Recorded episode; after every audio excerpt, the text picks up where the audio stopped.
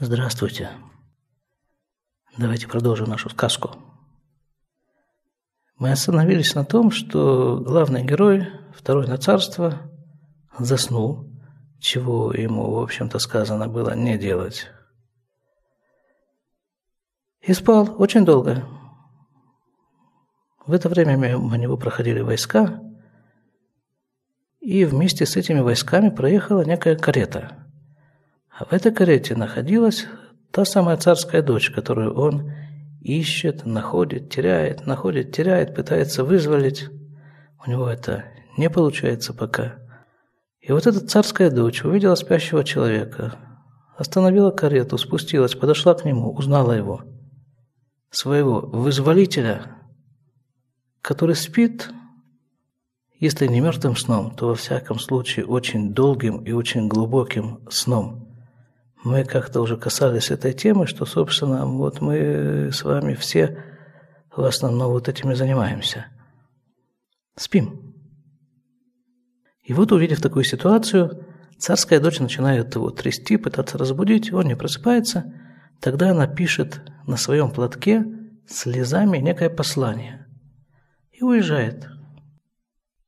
И вот когда второй на царство все-таки просыпается, Слуга рассказывает ему, что здесь происходило, и показывает ему вот этот вот платок, на котором что-то написано слезами.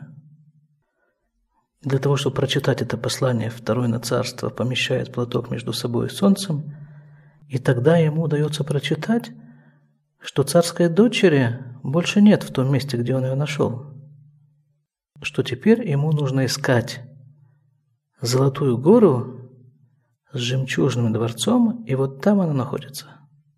Вот здесь мы примерно остановились. А перед тем, как мы продолжим, еще одно такое соображение по поводу прочитанного. Я напомню, а чего он все-таки заснул? Царская дочь расписала ему программу на целый год, и в последний день этого года он должен был идти к ней и весь этот день не спать и не пить вина, чтобы не заснуть. И вот он шел, шел, шел, вместе со своим слугой, им попадается родник. В роднике должна быть по определению вода, но то, что там течет в роднике, красного цвета и пахнет вином. Вот такие вот родники текут в сказках. Это вам не молочные реки и кисельные берега, Тут дело серьезнее. А вся серьезность ситуации заключается в том, что это очередное испытание. И он спрашивает у своего слуги, ты видишь, что это родник? А в роднике должна быть вода? Правильно? По всем законам природы. Вода. Ну, она красного цвета, ну, пахнет вином, но закон природы идет, пьет, падает и засыпает.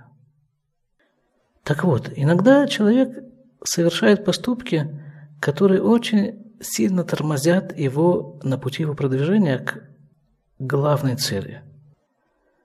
В иудаизме эти проступки называются грехом. И очень часто базой, движущей силой этого греха является любопытство. Само по себе любопытство – роскошная вещь, это очень мощная сила – и за человеком выбор, куда эту силу направить. Вот это любопытство часто может принимать вот такую форму. Конечно, я знаю, что это нельзя делать. Я в этом уверен. Я могу всем рассказать, что это делать нельзя. А все-таки, а что будет, если сделать? Ну, интересно, ну что произойдет? Если вы слышите там дополнительные голоса на заднем фоне, то это к нам подключились арабы со своей молитвой из соседней деревни. Надеюсь, они нам не очень сильно помешают. И еще одна такая любопытная деталь. Вот если обобщить все, о чем мы говорили до сих пор, как развивался сюжет этой сказки. Вот он ходил, ходил, искал, искал, искал, искал, нашел. Она ему сказала, что делать, чтобы ее оттуда вызволить. Он делал все совершенно исправно целый год. В последний день не получилось. Он там съел с яблока, чего ему нельзя было делать, упал, заснул. Опять пришел к ней, опять она дала ему инструкцию на целый год, он делал, делал, делал все это целый год.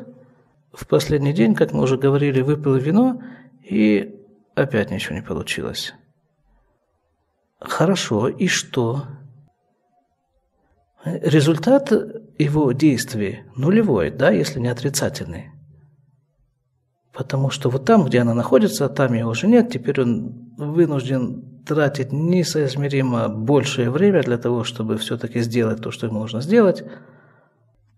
И тем не менее, что происходит? Ему усложняют задачу. Потому что мы говорили, что вот то место, где она находилась до этого, этот дворец, худо-бедно это было какое-то более-менее земное сооружение.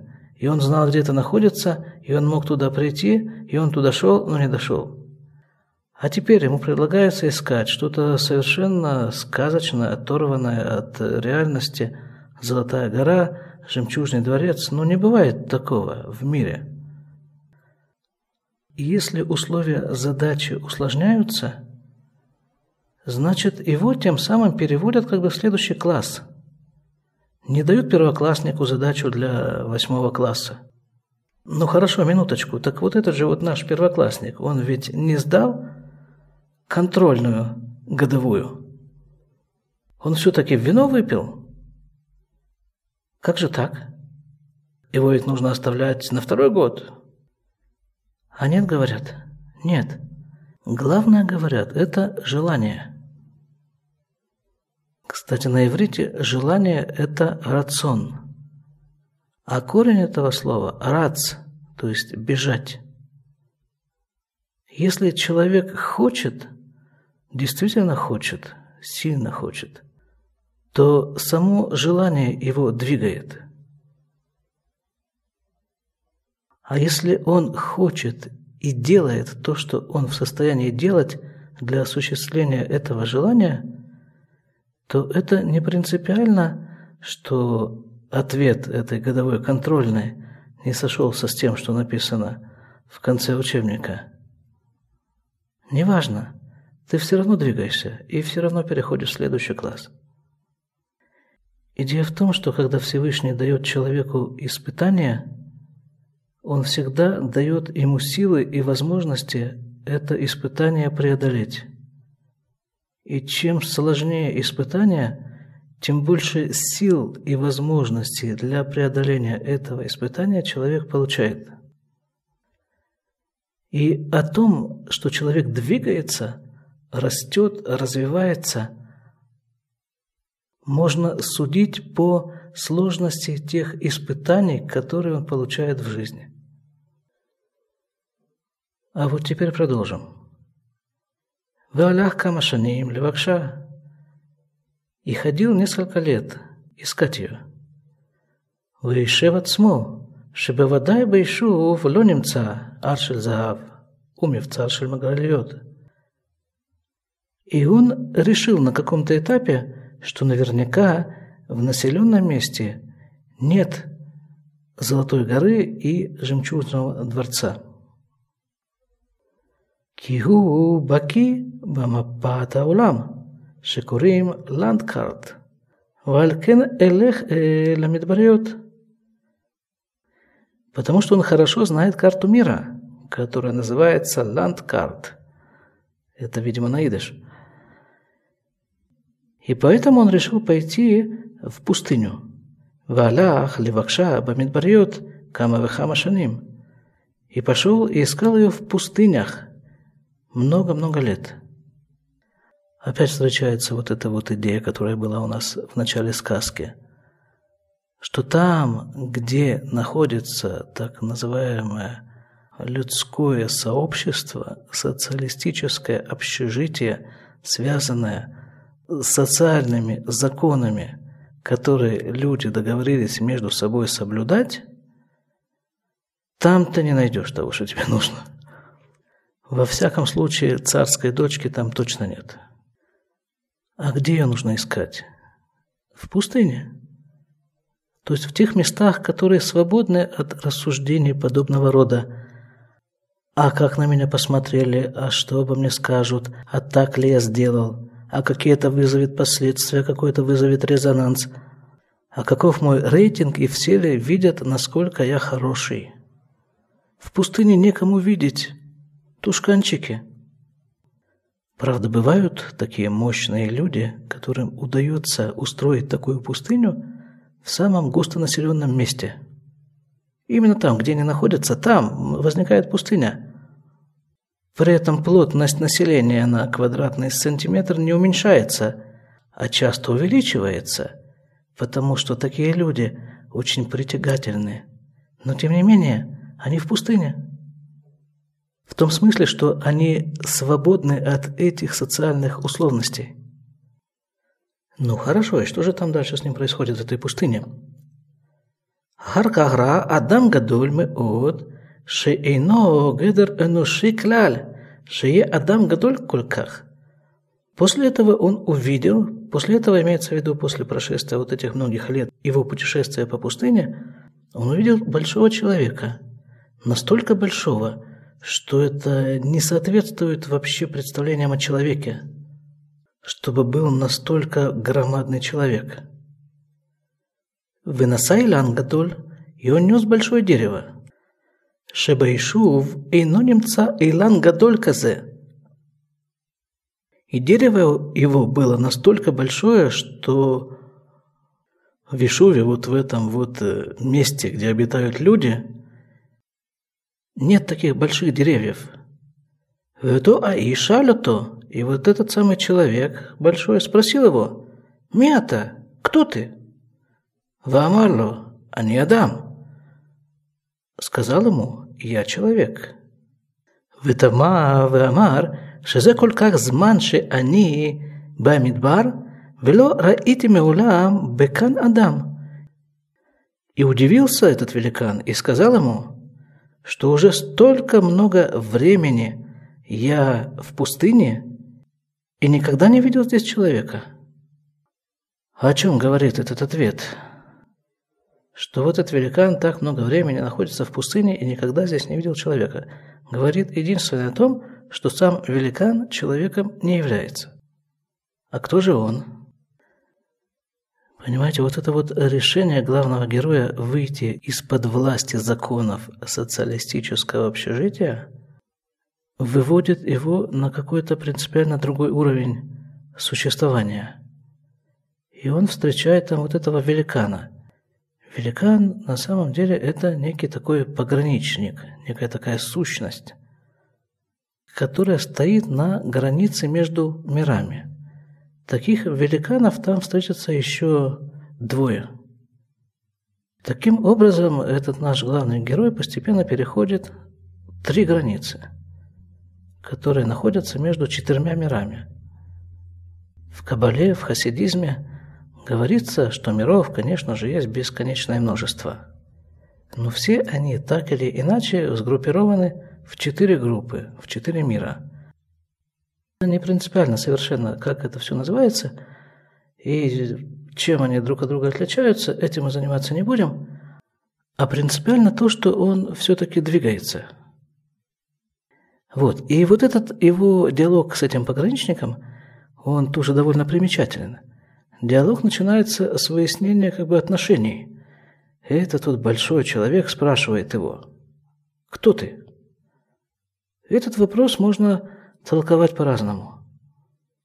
Судя по тексту, это попытка его как бы оттолкнуть. «Кто ты такой? Что ты здесь делаешь? Иди отсюда!»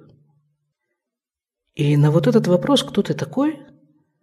наш герой отвечает так «Я человек».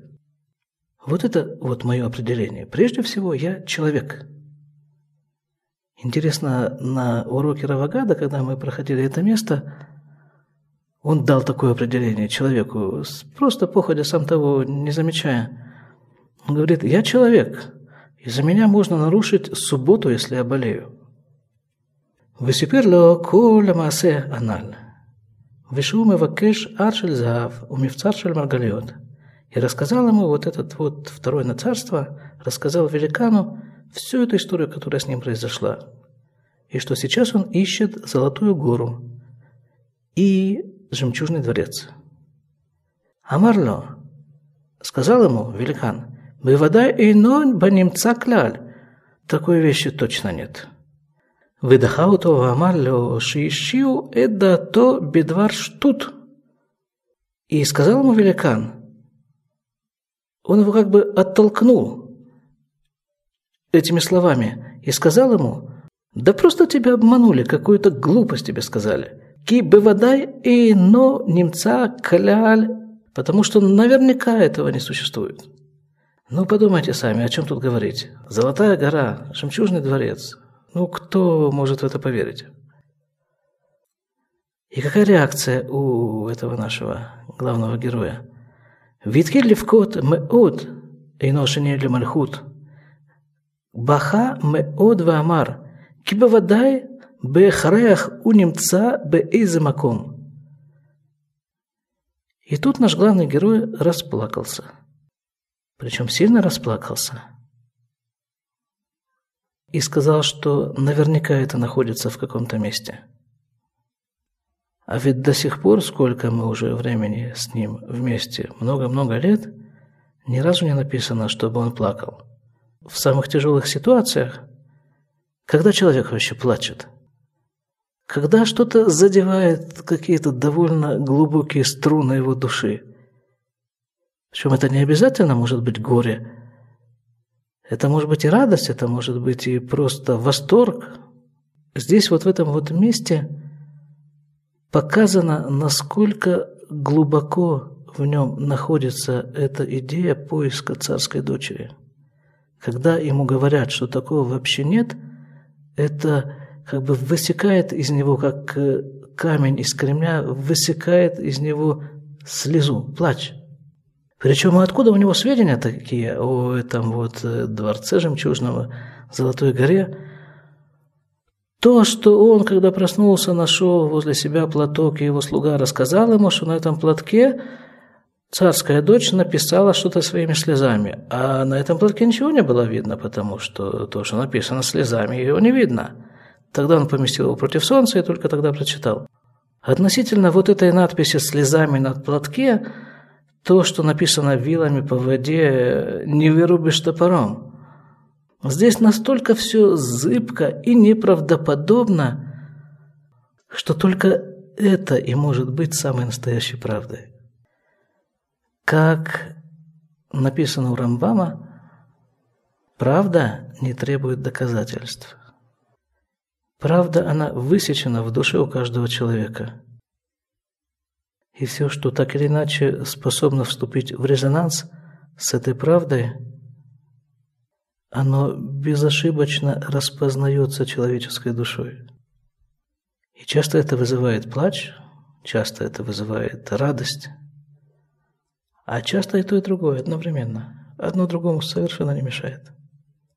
В Иудахауту אינו אדם המשונה, שפגע, דחה אותו, בדבריו ואמר כי בוודאי דבר שטות אמרו לפניו.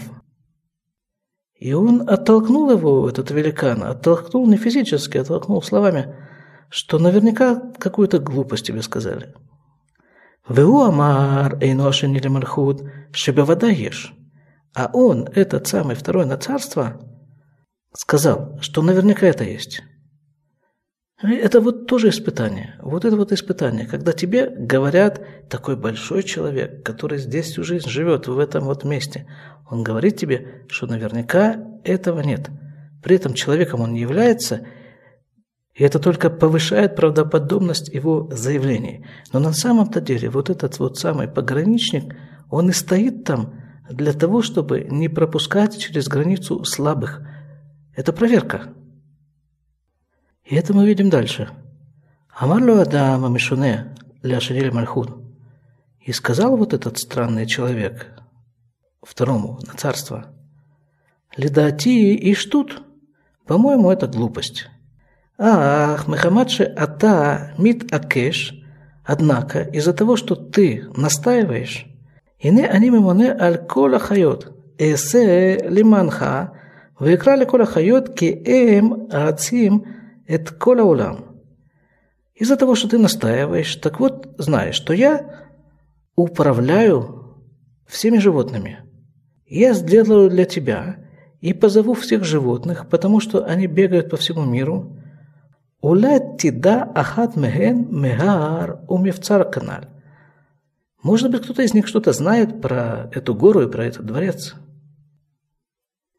וקרא את כולם, מקטן ועד גדול, כל מיני חיות ושאל אותם, и позвал всех, от большого до маленького, всех животных, и спросил их, «Векулям и шиву шлорау?» И все ответили, что они не видели. «Вамар лор э шештут сепру лифанеха». И он сказал ему, ну, теперь ты видишь, что глупость тебе сказали. Им тишма шув ляхареха, ки бевадай ло тимца ки эйнену баулам. Если ты хочешь меня послушать, возвращайся к ты обратно, потому что не найдешь ты этого нигде. והוא הפציר מאוד, ואמר שבהכרח הוא נמצא בוודאי. И вот этот вот наш, опять же, главный герой, он еще сильнее начал настаивать и говорить, что наверняка он где-то есть. Вера. Вот о чем здесь идет речь. Вера. Пусть весь мир говорит тебе, что нет, но ты-то знаешь, что да. И вот эта вера раскрывает самые глухо запертые, заколоченные, застегнутые и заваленные ворота. Амарлю Ада Вамешоне Ляшаниле Мальхут и сказал ему вот этот вот странный человек второму на царство. «Инеба Мидбар, немца Шамахи, там в пустыне есть мой брат.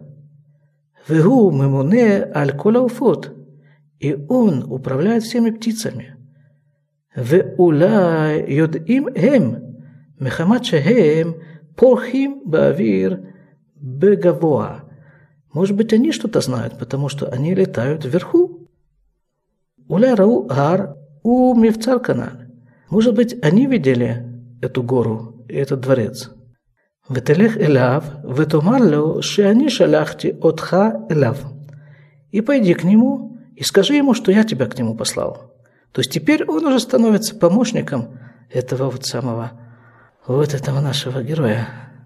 И так это часто и бывает.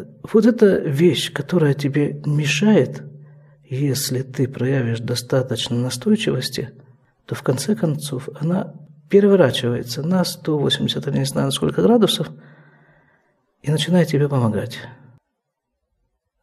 Спасибо. Продолжим в следующий раз с Божьей помощью.